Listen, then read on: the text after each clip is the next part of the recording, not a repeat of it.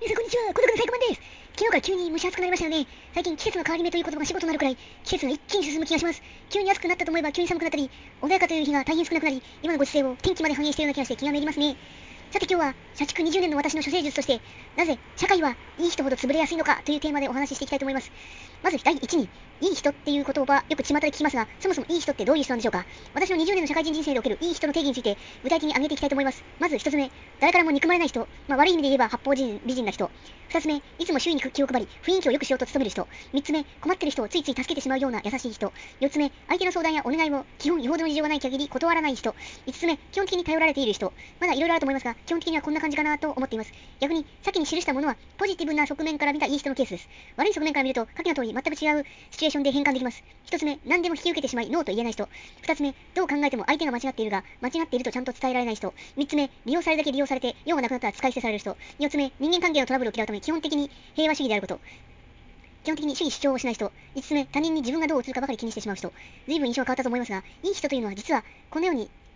全然違うネガティブイメージで使われていることが多いです。よく恋愛でも仕事でも言われている人がいませんか？人としてはいい人なんだけど、恋愛対象としては NG だよね。あいつはいいやつなんだが、それ止まりだよな。つまり、いい人というのは搾取されやすく役に立たない調整弁として使い捨てされるタイプの人間ということに言い換えられます。正直、子供の頃から役に立つ人になりなさい。人に優しくなりなさい。相手の嫌なことはしないようにしなさい。相手を思いやる人になりなさい。などと親や学校の先生に言われたことってありませんか？もちろん人間として大事な要素なのですが、私が社会人で会社を3社渡り歩き、インタビュアーとして様々な職種、年代、性別、立場の人たちと交流してきた結果をお伝えしますと、いい人ほどコスパが悪く損をする人生を歩んでいるということです。しかも圧倒的に性格が良いとは言えず、他人を踏み台にして、相手を利用して、なるべく自分の利益が最大化になるように常にいろいろ考えている、自分の利益最優先主義の人たちが、会社でも事業でも成功している事実があります。具体的に過去のケースをもとに説明していきたいと思います。二つ目、いい人は搾取される。いい人は搾取の対象になりやすいです。まず学生の皆さんに該当するのは、いじめの対象になりやすいということです。上記のように人間関係のトラブルを嫌って、摩擦を嫌い、何か嫌なことを言われても笑顔で受け流し、言い返さず、全体の調和を図る子供は結構います。家族環境のことなど、いろいろな要因でそういう性格になってしまっていると思いますが、これはぜひ学校や親が強制した方が良い性格だと思います。そのまま大人になっていけば、少なくとも確実に相手から舐められる対象になり、下手をすると集団のいじめの対象になります。基本的に人間も生物ですから、自分に危険を及ぼすかもしれない対象者には手は出しませんが、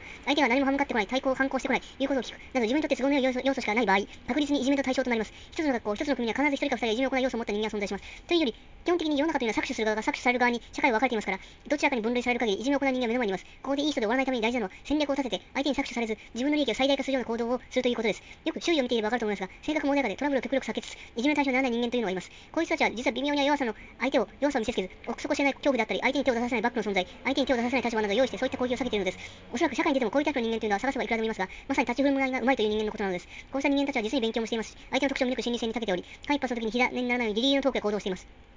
私も社会人歴20年で会社は3社目ですが、どの会社にも立ち振る舞いがうまく、上層部にも同僚後輩というにも適を作らず、標的にされず、それでいて成果をある程度上げるような小尺なタイプというのは存在します。いい人というのは基本的に不器用なので、こういう立ち振る舞いができない場合が多く、逆に本心で全部喋ってしまったり、困った人を見捨てない代わりに価値の来る拾いに行ってしまったり、絶対に相手にしなくていい危険人物に正義感で対峙してしまったり、引き受けても全くメリットにならない業務を周囲の人間のために引き受けてしまったり、と、ろくでもないことが自分から申し出ては痛みになってしまっているのです。高倉健の不器用ですからではないのですが、映画の世界ではそういう人間が結果的に主人公になるケースが多いのは確かに本当です。それは本来ならば人間というのはそういう機会が一番シンプルで素敵だと誰しも思っているのです。しかし、それができないのはそれだけ世の中の人間というものは関係性においてもドロドロしており、弱肉教職であり、マネーが全てであり、経理が学歴が全てであり、体の大きさが全てであり、という厳然とした一つく事実が断ったり、そういう理想論で生きていけないことも誰しも知っているからです。私が見てきた日本社会は年齢が上がるせいで馬鹿し合い、騙し合い、搾取し合いの比率が増えてきます。そういう生き方が嫌ならもう地方の小さい都市で小さい企業で競争も少なく需要安定しているの安定した会社で、みんな温厚で急がず、家族みたいな会社で一人暮らすのが一番かもしれません。それでも中には変わった人はいるとは思います。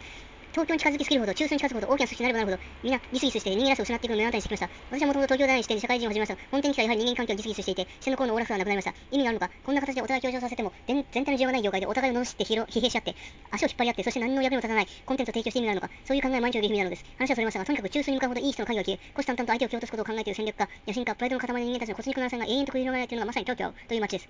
それでは、3つ目にいい人とはどう生きていくのが一番いいのか、それではいい人というのはどういうふうに生きていけばいいのか、各位私もいい人と言えるかどうかありませんが、人に主義主張言ったり、争ったり、言いまかしたり、誘いを断ったりということはできない調整弁タイプに社会人でした。何とか体調崩して倒れておりますが、例えば周囲の人間だったら、あの人と働きたくないとか、あの部署は仕事が向いてない、あの部署は仕事に多すぎる、自分の給与と髪は見合わない、など傲慢と言える主張をして、人事に移動させないようにしたり、傲慢で危険人物を言うにアンタッチャブルとなったり、誰も何も言わないことでより大きな顔をするような人間がのさばっていることが往々にしてありました。これは残念なことで三者ともです。三者とも傲慢な人間の方が生き生きと自分なりたことができるように、本当に残酷な真実がありました。例えば、クローズ全体の調整を考えて、皆のプライドを調整して、調整弁として仕事を回りに努力しているので、人事や上司もある程度そこを見越していると思いきや、そんなゲスを全く無駄ということも知らされました。人事の結局はそれぞれの評価者が教えては何も独自にサーチはしていません。ですから上司はダメな終わりです。残念ながら一人一人まで誰か見てくれというのは発想は甘すぎます。では自分のようなタイプはどのように生き残る方法があるのか。